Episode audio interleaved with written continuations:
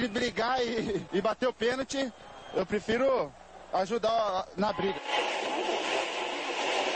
Mas a paixão da minha vida é jogar futebol no São Paulo. Eu só não falo palavrão porque eu sou um profeta, mas aqui é São Paulo. E começa agora mais um SPF Cast, o podcast da torcida tricolor.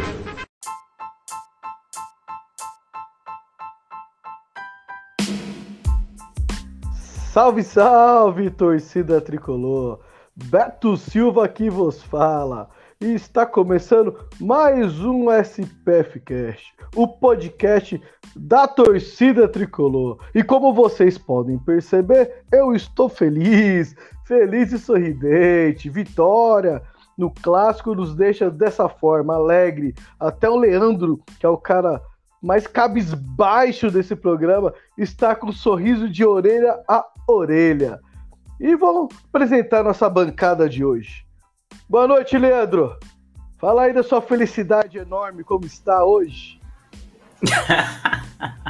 Ganhar clássico é muito bom, né? Boa noite, Beto. Boa noite, Maria. Boa noite a todos que estão ouvindo esse podcast ou ouvindo a live, não sei, né? Cada um consome da maneira que for mais agradável e possível, né?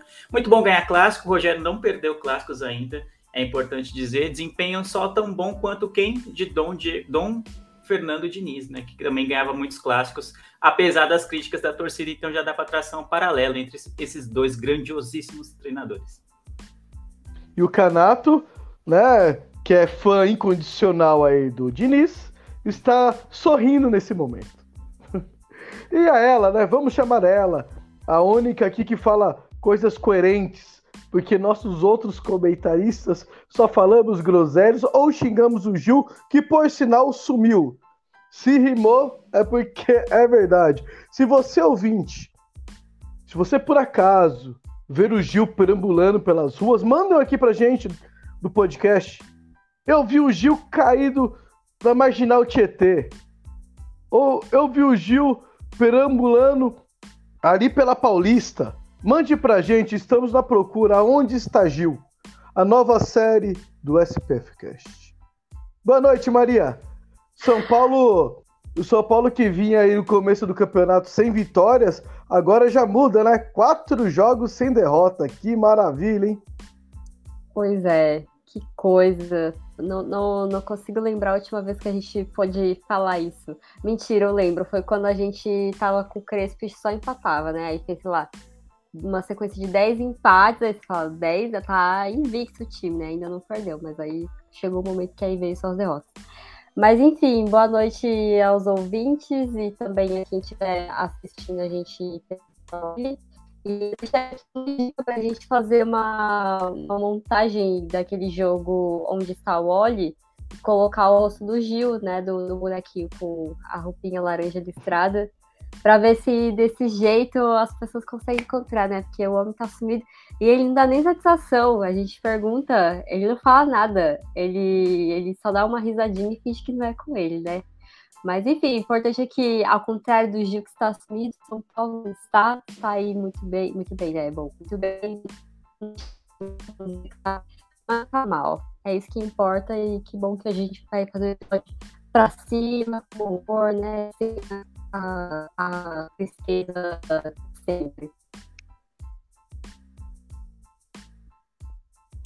Boa. Eu não sei se, se o áudio da Maria tá cortando, é eu que tô Estou ouvindo Não, meu a conexão dela tá ruim também. Para mim cortou bastante. Ficou bem robotizado assim. Aí eu fiquei esperando para ver se era a minha conexão, se era do Beto, se era da Maria, o que que era, mas acho que era a sua mesmo. Deixa eu ver se é meu fone, peraí. Tá então, normal então, ou ainda tá assim? Não, tá normal. Agora melhorou. Vou ficar sem fone. É isso. Vocês querem que eu repita, que eu fale de novo ou a gente segue? Ah, vamos seguir o baile. Eu acho que deu para entender um pouco. Se você lembrar tudo que você disse, quiser repetir. Deu um resumo. Onde está Gil? Com a roupa de onde está o Oli? São Paulo venceu, episódio para cima, é isso. Vambora. É, então, ele pode estrear o novo procurando Nemo, né? Tem procurando Nemo, procurando Dory e agora procurando Gil. E ele é uma mistura dos dois, né? Porque o Nemo é pequenininho, atrapalhado. E a Dory é esquecida. Eu acho que juntou os dois, que ele é pequenininho, atrapalhado e com problema de memória. Eu acho que ele tem parte no, no na sabe, a diretoria que tá tentando dar um golpe no clube, eu acho que ele tem parte envolvida nisso e aí como a gente fez teceu várias críticas em relação a essa tentativa de golpe, desde então ele anda sumido. Então eu consigo ligar a um mais um, né? Ligar os pontos para mim parece um pouco fácil. Se as pessoas soubessem, ficariam enojadas, realmente. Denúncia. Diz que denúncia para o SPF Cash. Se você viu o Gil perambulando por aí, mande para nós um arroba SPF. É, opa, pera, pera. No arroba SPF Cash em qualquer plataforma. No Twitter, no Instagram. Ou melhor ainda, se quiser mandar um e-mail para nós no contato arroba spfcast.com. Manda pra gente se você viu o Gil perambulando por aí, que a gente vai trazer aqui no, na próxima live. Até o é... Casares apareceu e o Gil ainda não. E o Gil ainda não, sacanagem. É verdade. É, agora eu vou. Tivemos algumas notícias uh, no dia de hoje e uma não tão feliz. Né? Nós aqui do SPF Cash vamos deixar nossas condolências né, pro Axel, o treinador do São Caetano e ex-jogador do Tricolor aí.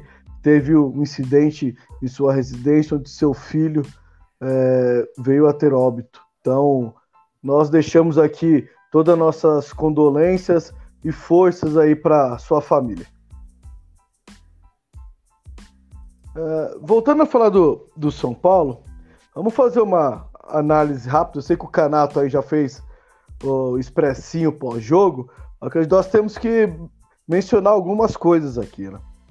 É, o Rogério Senna, ele vinha bateram na tecla que o time dele, quando pegasse um time que desse mais espaço, que queria jogar, o futebol ia aparecer. Ele estava tendo muita dificuldade com times que colocam a bunda dentro da grande área e ficam lá fechadinhos.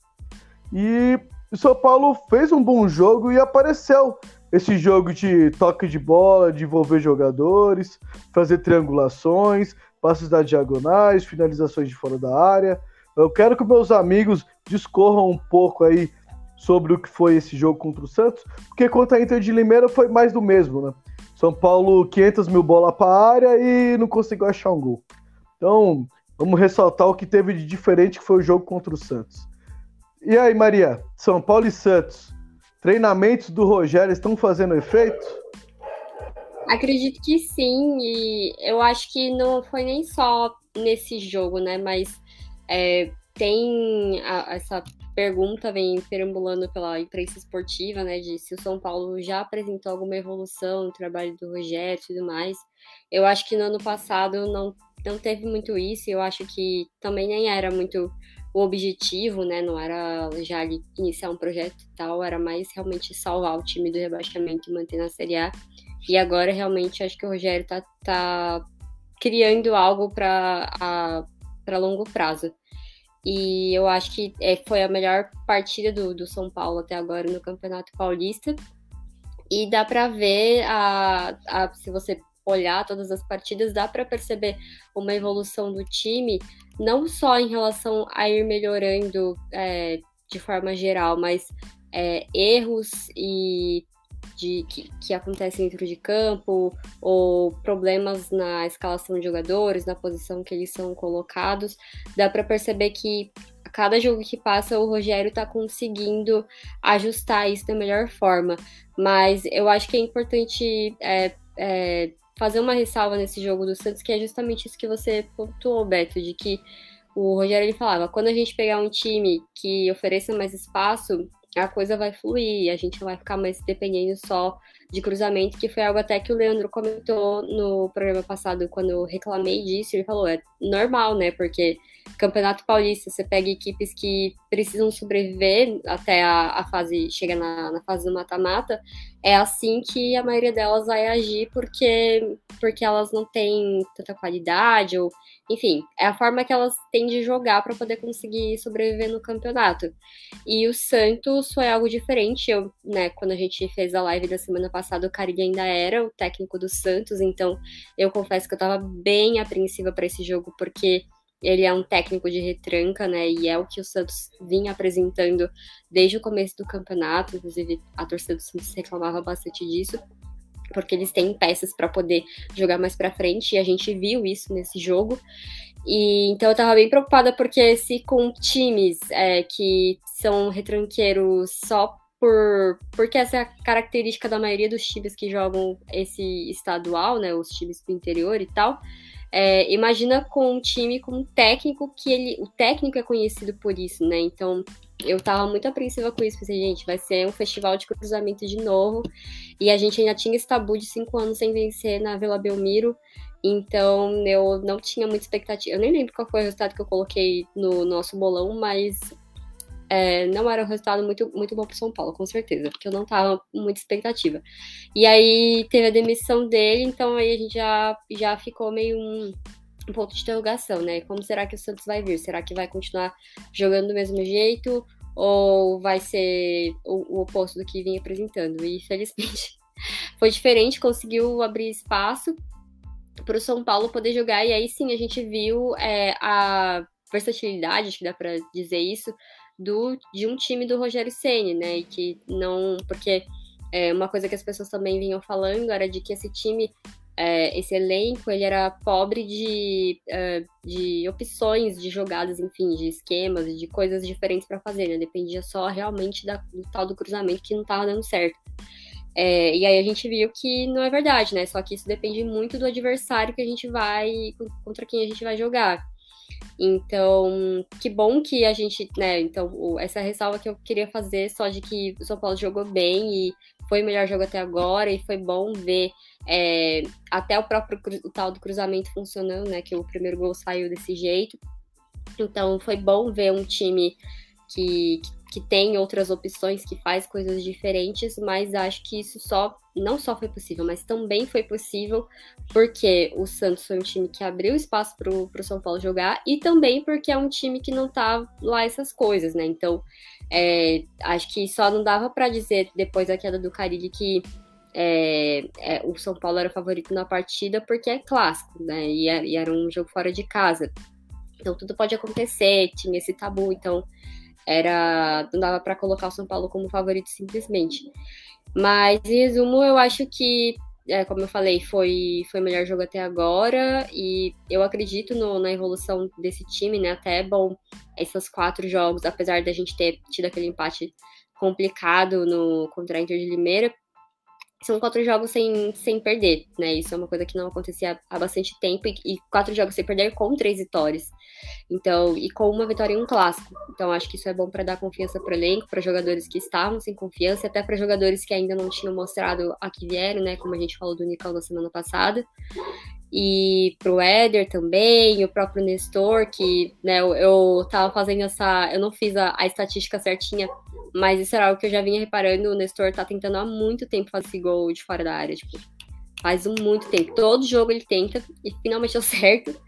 Então foi importante. É, acho que não só pela, pela sequência, mas também para poder dar essa.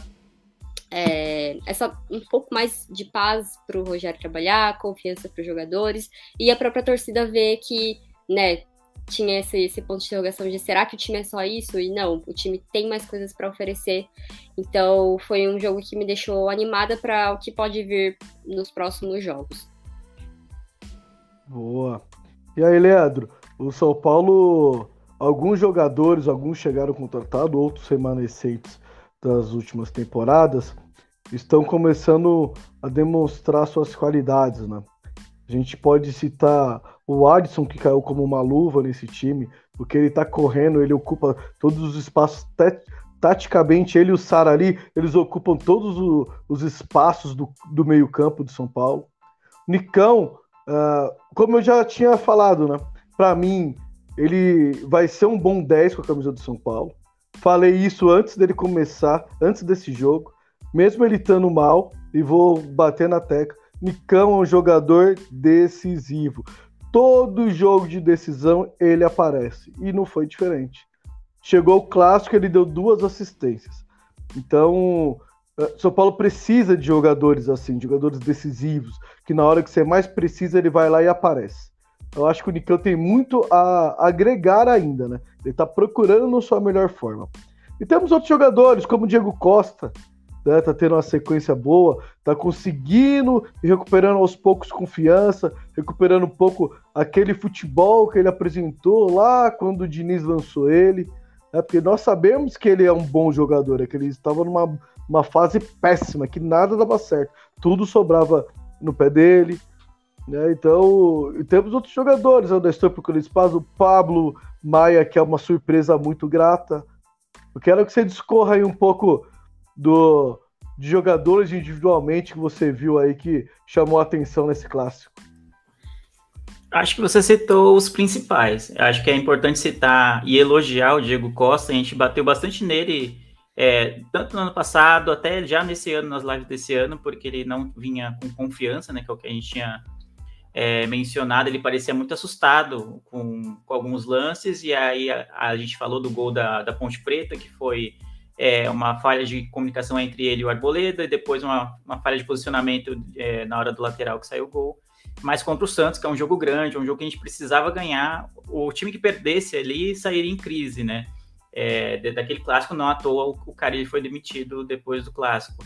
Então, imagino que se o São Paulo perdesse esse clássico, o que não seria nada anormal, uma vez que a gente estava com um tabu aí de não vencer na Vila, é, a situação do Rogério dentro do Morumbi, né, no comando do técnico do São Paulo, já estaria muito mais complicado do que está hoje. Hoje a gente está falando de clima bom, falando de destaques positivos, de jogadores que realmente assumiram a responsabilidade de um jogo grande como um clássico, mas tudo isso se inverteria, bastava uma bola do Santos ter entrado ali no começo do jogo, algo do tipo. Então é importante destacar atuações individuais, como a do Diego Costa, que é um dos jogadores é, do elenco atual, já que o Pablo e o Vitor Bueno saíram do elenco atual, acho que ele é um dos mais criticados, né, dos que tem chance realmente de de jogar, de ser titular, né, de, de entrar no decor do jogo, ele é um dos mais criticados, então destacar isso. Destacar também o Nicão, que você citou também, eu acho que o, o, o tempo dele tem que ser de adaptação, assim, exige um tempo de adaptação, e nesse jogo ele já mostrou do que é capaz com as assistências. Então ele é um jogador que eu imagino que será essencial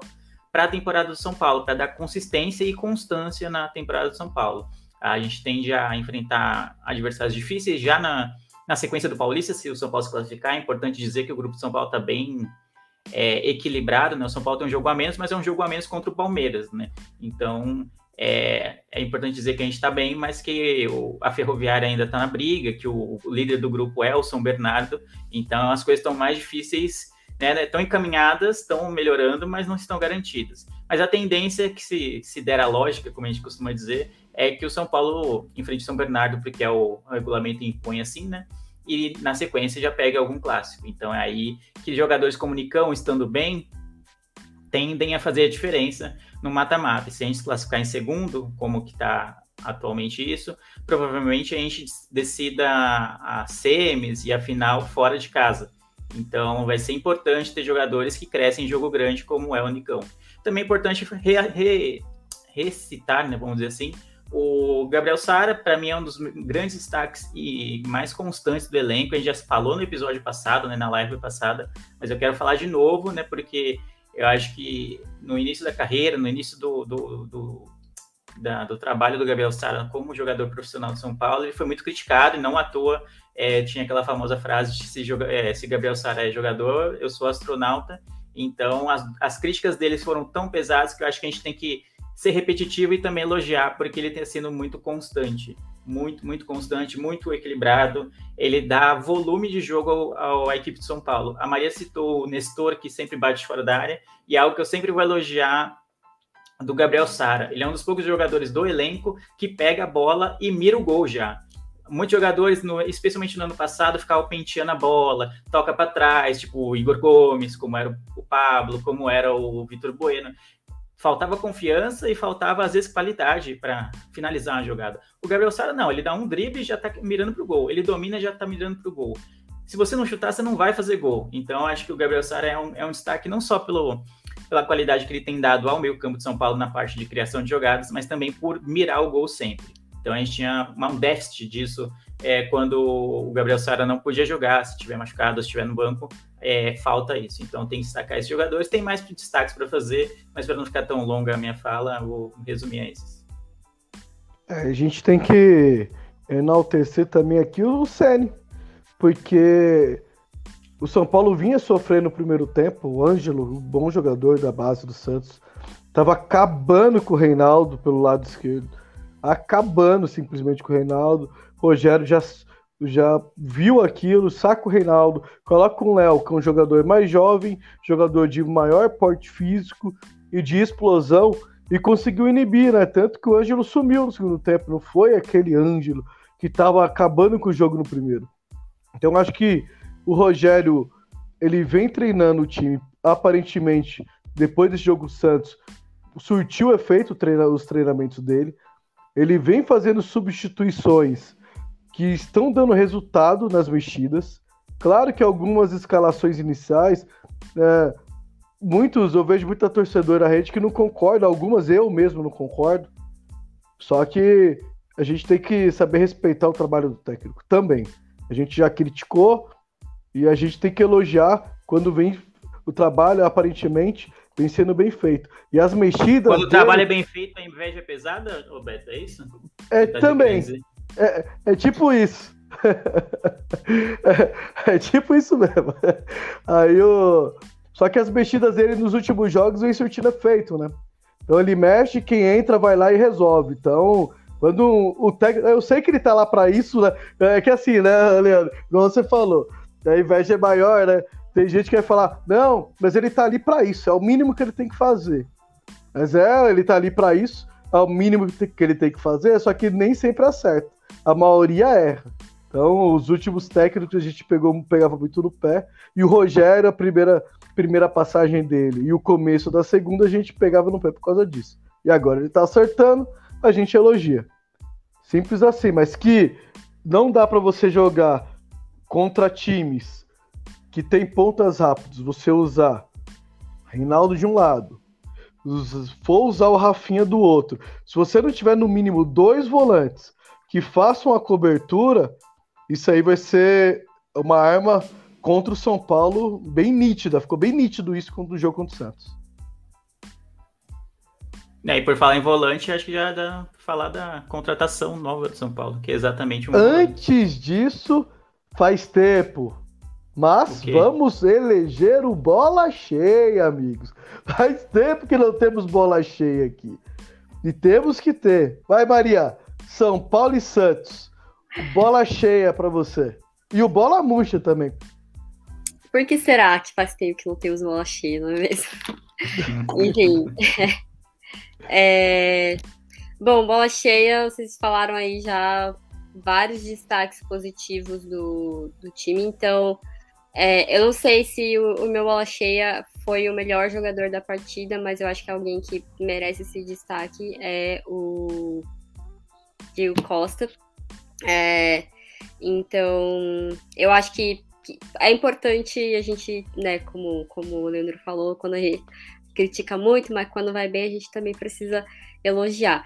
Eu sou, é, já falei aqui várias vezes, eu sou muito defensora dos meninos de Cotia. Eu acho que a gente precisa dar tempo para eles e é, ele é um caso que eu no começo da temporada eu pensei que seria bom ele rodar em algum outro time, como a gente está fazendo com o PR, né, que foi pro Náutico. Então, não sei ainda se é uma boa deixar ele no time agora ou se realmente o ideal seria é, emprestar ele para algum time durante o Campeonato Brasileiro, não sei, né? Porque ele teve uma atuação boa, que foi desse jogo, né? Uma, tipo, que errou menos do que, do que acertou. É, então, eu acho que por, pela, por, por, todo, todo o contexto que ele vinha passando e as críticas e tudo mais, eu vou dar aqui o bola cheia para ele, torcer para que ele continue tendo boas atuações, né? É, eu acho que é significativo alguém que, que vinha tão. não vinha tão mal, mas que não vinha bem é, ter essa, essa atuação em um clássico fora de casa. E bola murcha, eu acho que dá para o Reinaldo, porque, enfim. Eu tenho a opinião de que o tempo do, do Reinaldo São Paulo já, já foi. Tipo, eu acho que ele, quando ganhou o Campeonato Paulista, eu não sei, né? Existe uma discussão do pessoal na internet se dá para considerar ele como ídolo do São Paulo, não. Tem gente que acha que sim, tem gente que não. Enfim, eu não vou entrar aqui nesse método. Você vai arrumar briga com o Leandro. É. Cara, é ídolo não, master. Eu não, eu não, se, eu não concordo. Se amanhã o nome dele não tiver no calçado da fama, é briga, hein? Eu estou citando uma discussão que acontece na internet. Eu não estou dizendo que eu concordo. Eu não acho que ele seja ídolo, mas tem gente que acha, enfim. Cada um, cada um. Hashtag Leandro. Desde eu não, não vou falar o nome. mas, mas, enfim. Então, eu acho que o tempo do Reinaldo no São Paulo já foi. Eu acho que ele, o que ele podia contribuir, ele já, já pôde. Ele ganhou um título, né? Ele ficou super emocionado, agradeceu super o Crespo. Mas eu acho que já deu tanto em relação à atuação quanto ao que a gente sabe que, enfim, questões extra-campo também. Não vou me aprofundar muito nisso, mas essa é a minha opinião. E como vocês bem falaram, é, ele saiu, é, foi uma saída correta, uma decisão correta do Rogério de tirar ele do, do jogo. E não é de hoje que ele sofre com, com esse problema. E, eu, e assim, o pessoal fala que, ah, mas ele é muito importante pro ataque, não sei o quê. Eu não, eu não sei, eu posso estar falando besteira, porque, enfim, não, não estou analisando números, essas coisas, mas a minha impressão de quem assiste o jogo é de que faz algum tempo que o Reinaldo não contribui, não é tudo isso, essa contribuição toda que o pessoal fala, ah, ele é importante para ataque, não sei o quê. Até porque se fosse, o São Paulo não estaria sofrendo tanto com nos jogos anteriores com falta de criatividade, enfim, outras formas de tentar chegar no gol. Então eu acho que ele não tem contribuído tanto para o que dizem que ele é bom, ou enfim, que em algum momento ele já foi, muito importante para o time. Então é isso. Não vou me estender muito, mas é isso. Bola, bola murcha pro Reinaldo. Boa. Leandro, vou te dar dois minutos para você defender o Reinaldo. não vai rolar, não. Eu, a minha opinião é bem parecida com a da Maria. Eu acho que ele, ele vira um símbolo, assim, de, pô, ah, ele, ele dá bastante assistência, tem um pessoal que fala, ah, quando olha, você olha só o score do, do, Reinaldo, do Reinaldo, você fala, pô, ele é o, o, jogador que mais contribui com assistências. Mas acho que isso diz muito mais sobre o elenco do São Paulo no ano passado do que, do que sobre ele. O tanto de cruzamento que ele errou, é, o tanto de passes, de jogadas erradas que ele faz, ainda ser o maior assistente do, do, do, do time, então diz muito sobre o, como o, o elenco do ano passado estava muito ruim. E não à toa a gente brigou para não cair entendeu?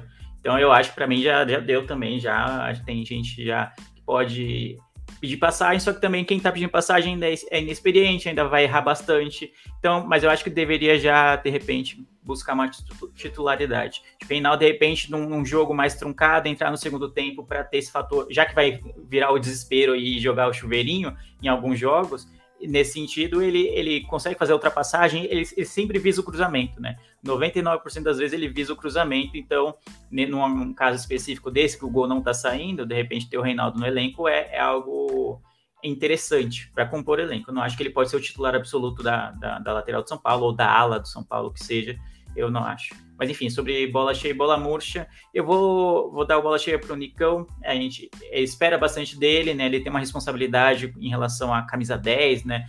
Eu não me incomodei com, com a camisa 10 para ele, enfim, já teve Daniel Alves, então, sei lá, né? já teve Cueva com a camisa 10 de São Paulo, e então para mim não, não foi um, o Nicão em si não foi um peso nesse sentido, mas muito, uma boa parte da torcida vê como emblemática a, a camisa 10. Então, é, ele jogou bem, deu assistência, então foi muito bem. Acho que o Bola Murcha também daria para o Reinaldo, porque enquanto o jogo ainda estava indefinido, estava é, indefinido muito porque o Santos encontrou espaço é, nas costas do Reinaldo. Então, ele não é agora que ele vai aprender a marcar, não é agora que ele vai aprender a recompor bem a, o sistema defensivo, ele vai continuar com, aqueles, com aquelas assistências esporádicas que acabam salvando o contrato dele por mais e mais anos no São Paulo, sabe? Então aí eu acho que é um custo-benefício que não, não fecha para mim. Ele erra muito é, diante do, do que ele acerta. Então não, não dá, não dá. Eu acho que tem que ter uma renovação nessa posição, que é uma posição carente no, no futebol brasileiro, eu reconheço.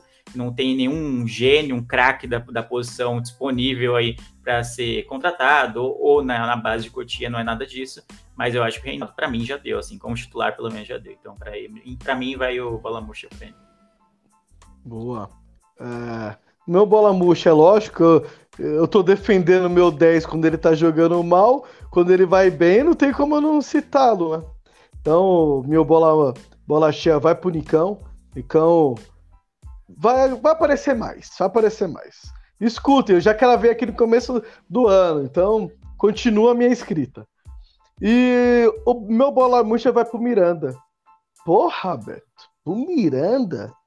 É, pro Miranda. Miranda começou muito mal essa temporada. Ele não fez um bom jogo ainda. Todos os jogos que ele está, ele tá errando passe, tá errando tempo de marcação, tá recuando bola errada. Ele, ele tá mal, ele tá mal. Tanto que hoje apareceu a notícia que ele não conseguiu correr nem dos bandidos que levaram o celular dele. Tão mal que ele tá. Então, eu acho que o Miranda, o rodízio do que o Rogério vem fazendo é bom, mas o Miranda tem que treinar um pouquinho mais, uma horinha, duas horinhas a mais. Porque o Miranda em forma, ou um Miranda mais preparado fisicamente, é zagueiro para anos ainda. Mas esse Miranda que voltou de férias, da pré-temporada, 20 dias aí que tá treinando, ele tá muito longe de ser o Miranda do ano passado. O Miranda do ano passado, calmo, frio, ganhava dividida, dava lançamentos muito bons. Então ele tá longe de ser esse Miranda. A gente sabe tudo que o Miranda representa para São Paulo. Só que nesse começo de campeonato ele tá mal. Então, fica aí um alerta o Miranda correr um pouquinho atrás. Porque eu já tô vendo gente falando Diego Costa e Arboleda como titulares. Beleza, não são maus zagueiros. Só que o Miranda tem, na minha visão, e pro restante da temporada, tem que ser titular da zaga do São Paulo, que impõe respeito. Os caras olham lá, vê o Miranda e falam, porra, é o Miranda. Só que ele tem que estar tá bem fisicamente. Fechou? Fechou. Com... Ah, meu bola murcha, já falei, então vamos lá. Eu já ia falar do Reinaldo, agora cornetismo é foda. Quando o cornetismo co começa, ele não quer parar. É mais forte do que eu. Ai, meu Deus. É, vamos lá, é, falar um pouco aí da, desse começo de semana. Já dei um spoiler, só que o, Miranda, notícia de agora à tarde, né? Teve o seu celular furtado. Ele até me ouviu lá que ele me mandou uma mensagem pedindo um Pix de 10 reais. Tá bem que eu não tenho, que eu sou duro, né? Senão eu ia cair no golpe. Então, pra quem tem o número do Miranda aí, ó, já, já fica ciente. O... Vocês querem comentar sobre isso? Sobre o, o Miranda que não conseguiu correr do, dos assaltantes? Ah, eu acho que não tem muito o que comentar, né? Só é, daí deixar aí os meus meu sentimentos, meu, como é que fala? Meu desejo de força pro Miranda. Mais uma vítima entre as tantas milhares de São Paulo que sofre com um assalto furto de, celular. Você não está sozinho, Miranda. Isso pode acontecer com, é, nas melhores famílias. E é isso aí. Eu não sei se tem muito o que comentar disso, né? Poxa, eu também não, não tentaria correr do, dos bandidos, não. Muito, muito complicado, né? Difícil. É a vida em São Paulo. Bom, então vamos para a notícia que realmente, realmente importa. Chegada no tricolor, jogador por empréstimo, Andréas Colorado. E aí, Leandro? Contratação, volante, jovem, vem o empréstimo até o final do ano, com, com cláusula de, de venda após o contrato. E aí, o que você tem a me dizer aí do colombiano? Eu tenho para dizer pouca coisa, né? Quem, dizer, quem disser que viu o jogo dele, tá, tá, Caramba, tem que ser estudado porque não, realmente eu não conhecia. Então não vou cagar regra aqui falando, não, eu, eu, vi aqui, eu vi cinco jogos dele na temporada, né? Que tem uns comentaristas que metem essa, né? Nunca vi o, um jogo do cara, mas já dá o veredito se o cara é bom, se o cara é ruim, se serve pro São Paulo, se não serve pro São Paulo, na hora que o cara assina o contrato. Então eu não vou fazer isso. Então qualquer contratação que venha, é, eu lido de forma positiva. Então foi um empréstimo com possibilidade de compra, então vamos ver como ele se sai. A gente sabe, a gente comentou, acho que até na última live, que é, o Rogério vinha comentando sobre volantes e tal, e a gente só estava, teoricamente, né, com o Luan de primeiro volante, e o Luan estava machucado, então ele ainda estava no, tava no trabalho de recuperação. Então, era uma posição que é uma posição chave, que é a proteção da zaga, e é quem vai dar a saída de bola de qualidade é, no meio-campo do São Paulo. E era alguém que estava deficitário, né? Já chegou a improvisar o Nestor, se não me engano, de primeiro volante, a gente viu que não deu muito certo. Então, né, sabe, ter mais volantes no, no, no elenco é sempre bom. Então, por, já que é uma posição que está carente no momento. Então, receber, dar as boas-vindas e esperar. Realmente não conheço o jogador, Sei que é jovem, parece promissor, mas eu não, não, realmente não vi nenhum jogo dele. Não vou poder comentar a fundo assim se, se realmente é, é o cara que vai vir para brigar pela titularidade ou se é alguém que vem para compor o elenco em, a, em alguns jogos da temporada. Bom, eu acho super válido o São Paulo fazer algumas apostas no mercado sul-americano em jovens, porque a gente é cansado de ver River e Boca aí, ó, descobrindo vários talentos e o São Paulo sempre fica para trás, né? E ultimamente a gente vê clubes brasileiros descobrindo talentos e o São Paulo tá, não. A gente tem bons exemplos. O Arrascaeta, por exemplo. Quando chegou no Cruzeiro, ninguém conhecia. E hoje o, o Arrascaeta. O próprio Arboleda também, né? É um caso bem, bem com essa cara também. Uhum. O próprio Arboleda. E temos outros jogadores aí, né? Teve o lateral lá, o Mina, que era lateral do. Não é Mina, é Vina, Vina, né? Que, que saiu agora do Palmeiras. Muito é. bom lateral. Então, temos alguns exemplos aí. O São Paulo tem ficado para trás nesse mercado. Então, eu vejo com bons olhos o São Paulo ir no mercado sul-americano e trazer jovens. Uh, já falamos que o Nestor não, é, não tem um perfil nenhum para fazer primeiro volante. Gabriel Neves, que também foi testado, também não tem. É, ele assim, ó, Gabriel Neves, quando foi contratado, falou que o, ele, o forte dele era a marcação, só que ele também sabia sair jogando, só que ele não é aquele cara que mata a jogada. Ele é um segundo volante. Nada mais do que isso, ele também é um segundo volante. Então acho que de segundo volante temos muitas opções e de primeiro só temos o Luan, né? E agora o garoto Pablo, né, que eu já elogiei quando nós fizemos uma live, tava tendo a copinha, ele já tinha vinha se destacando na base esse ano, destacou bem. Para mim, eu elegi ele como o melhor da partida em, em dois programas nossos. E ele tá mostrando personalidade. Chegou, colocou a camisa, não sentiu, divide, briga. Eu acho que o primeiro volante é isso. Ele tem que matar jogadas, o cara achar ruim, ele acha ruim com o cara também, tumultuar o jogo e mais defendendo ali a entrada da área. Eu acho que é muito importante. E esse jogador que vem aí é um jogador alto, é 1,93m. Agora o Rogério não tem que reclamar de volante baixo. Né? Porque isso é uma coisa que eu também não entendo, né? Que assim, ó, para quem joga Várzea sabe muito bem. Quando você joga com volante baixo, na hora da, da quebra da bola do, do goleiro, o que, que você faz? O volante ele troca de posição com o zagueiro. O zagueiro dá três passos para frente e o volante recua e o zagueiro vai nessa primeira bola, que vem estourada do goleiro. Isso é, é básico para quem joga várzea. E por que isso não é feito no profissional? Isso eu não entendo. Né? Se fosse assim, Kanté nunca seria primeiro volante.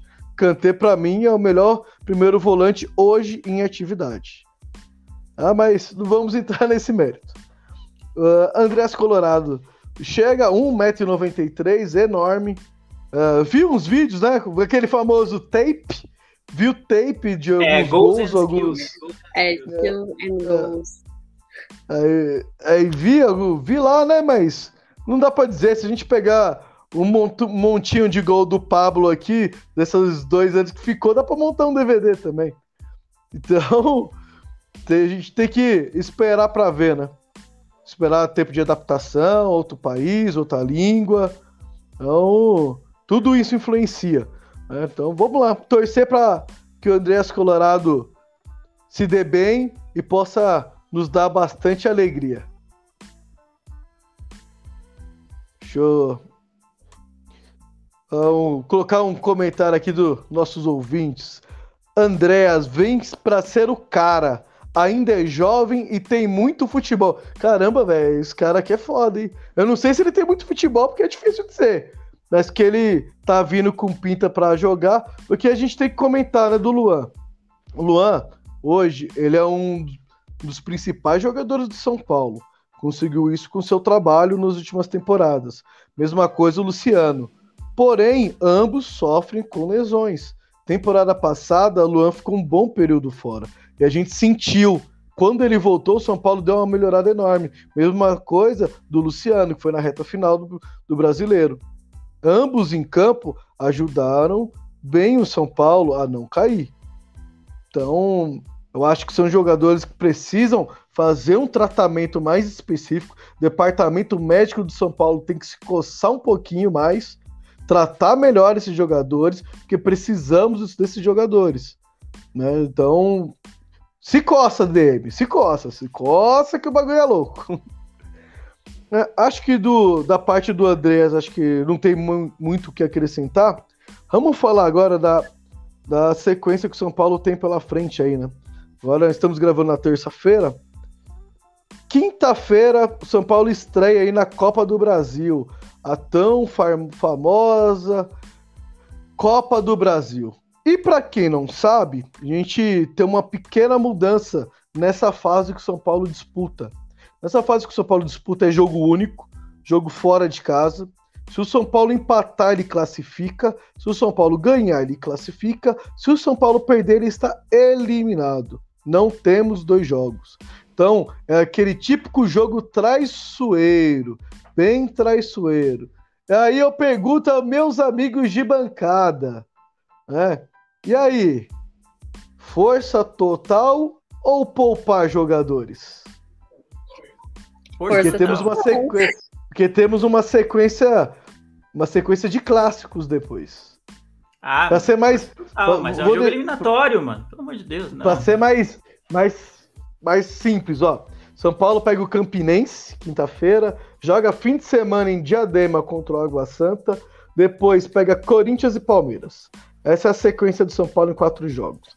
Para a estreia da Copa do Brasil, que é uma competição que não temos ainda. Qual a opinião de vocês? Força total, popa jogadores? O que, que vocês acham? Continua o rodízio?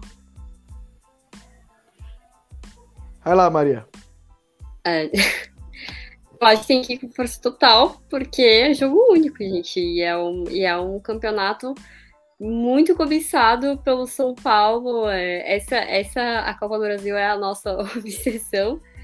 Então, eu acho que tem que ir força total. E a questão do rodízio, o Rogério ainda não, não tem ainda um time titular, né? Isso é uma coisa que a gente estava discutindo na semana passada.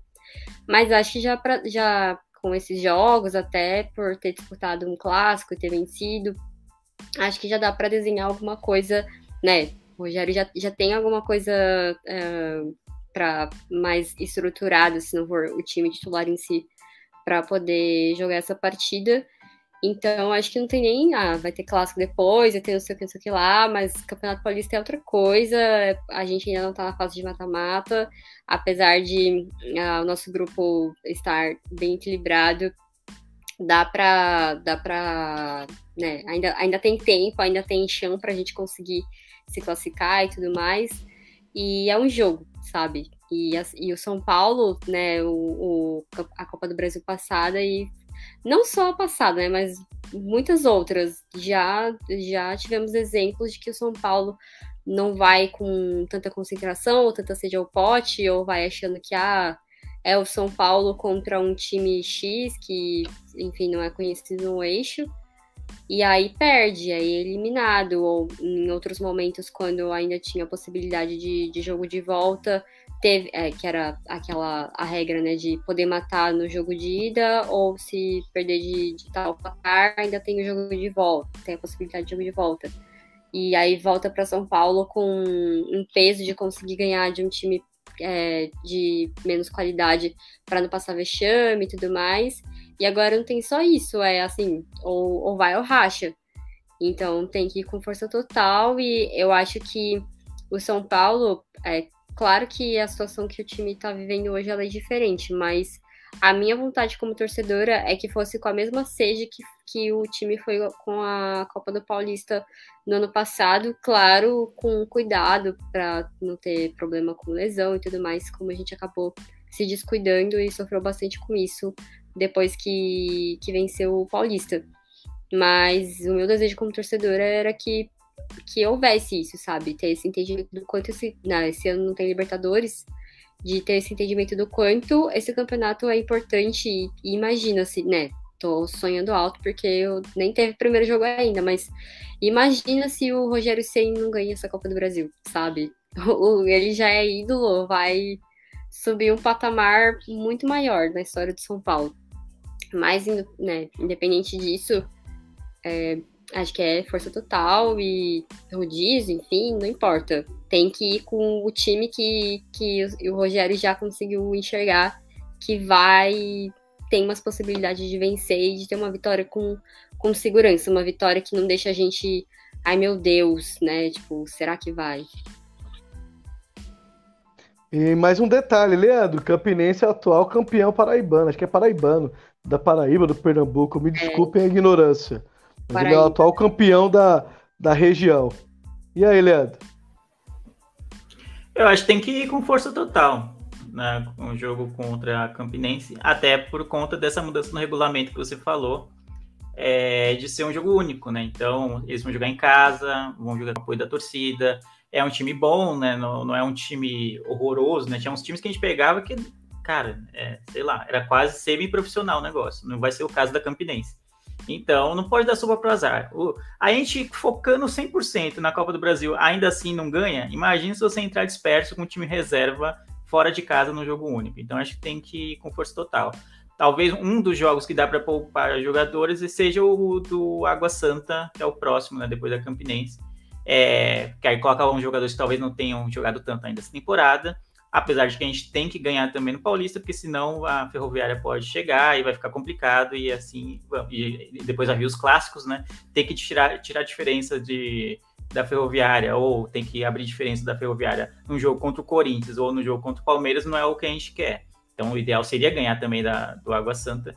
Mas eu entendo que seja dos quatro jogos próximos, seja o único que tem uma margem aí para você, pô, dá para trocar alguns jogadores, fazer algum rodízio é, exceto no gol, que eu é, voltando a falar do Rogério, que o Jandrei acho que já é o terceiro jogo seguido que ele faz como titular e a tendência, a menos que aconteça alguma lesão ou alguma tragédia, frangos inacreditáveis, é o Jandrei tende a ser o, o titular da, da meta do São Paulo, que para mim muito me alegra, divide as críticas que a gente fez ao Volpe no ano passado. Mas eu acho que tem que ir com força total contra o Campinense talvez poupar contra o Água Santa. E como a Maria falou, a gente não tem Libertadores, então vai poupar também para quê, né?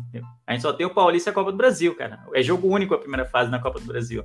Você vai poupar esperando quem? Não tem mais essa. Esse ano não tem essa de, pô, vai vir um, uma pré-Libertadores ou vai vir um jogo contra o River na Libertadores. Não vai vir. Então, você, no primeiro semestre, é isso para o São Paulo. O máximo que a gente vai conseguir é avançar na, nas fases é, preliminares, vamos dizer assim, da Copa do Brasil e ter um bom resultado no Paulista que é o que eu considero bom resultado, é o mínimo, né? Chegar às quartas de final, de preferência ganhando, já que a gente é, enfrentaria um time que não é o time dos grandes, né?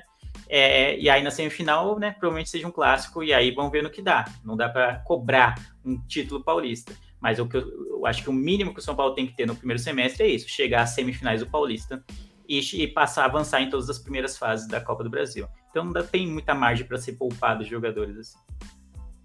Boa. Ainda mais porque vai ser uma viagem, né? São Paulo vai jogar lá e depois volta para jogar aqui no, em Diadema. E na sequência, os dois clássicos. Como um campeão paulista, ele tem direito a jogar dois clássicos em casa. Eu não sabia do, dessa parte do, dos clássicos, eu fiquei sabendo. É porque a gente nunca ganhou. Fazia tempo que a gente é, não ganhava. Eu fiquei, fiquei sabe, eu, eu, me atualizei faz pouco tempo. Então, que, quem ganha né, o campeonato dos grandes tem direito de disputar dois clássicos em casa. Então, esses dois jogos contra Corinthians e Palmeiras serão no Morumbi. Graças a Deus. Obrigada, Crespo. Tá vendo? O pessoal fica desvalorizando, falando que é o legado de Crespo. Né? Olha aí. Importante. importante, importante. Então, É, é isso, São Paulo tem que ir com força total. Eu creio que se for para poupar, poupe contra o Água Santa e coloque jogadores que precisam de ritmo contra o Água Santa, né? Caso do Miranda, que eu critiquei aqui. Caso do Luciano voltando de lesão. Caso de garotos que eu quero ver que o, o Senna ainda não testou, Thales Costa. O, o Caio, que só jogou alguns minutos. Barquinhos titular. Então, contra o Água Santa, dá para montar uma equipe equilibrada e poupar os titulares para os clássicos. Acho que esse, pelo menos no meu entendimento, seria o planejamento ideal. Claro que eu não sei o que passa na cabeça do ser, mas a gente especula. Uh, Leandro, São Paulo e Campinense, depois São Paulo e Água Santa. Bolão, placar. Da última semana a gente passou longe, mas bem longe dos placares. Então, vamos ver se essa semana a gente está mais inspirado. Bom, acho que contra Campinense 3 a 1 São Paulo e contra o Água Santa acho que 2 a 1 São Paulo.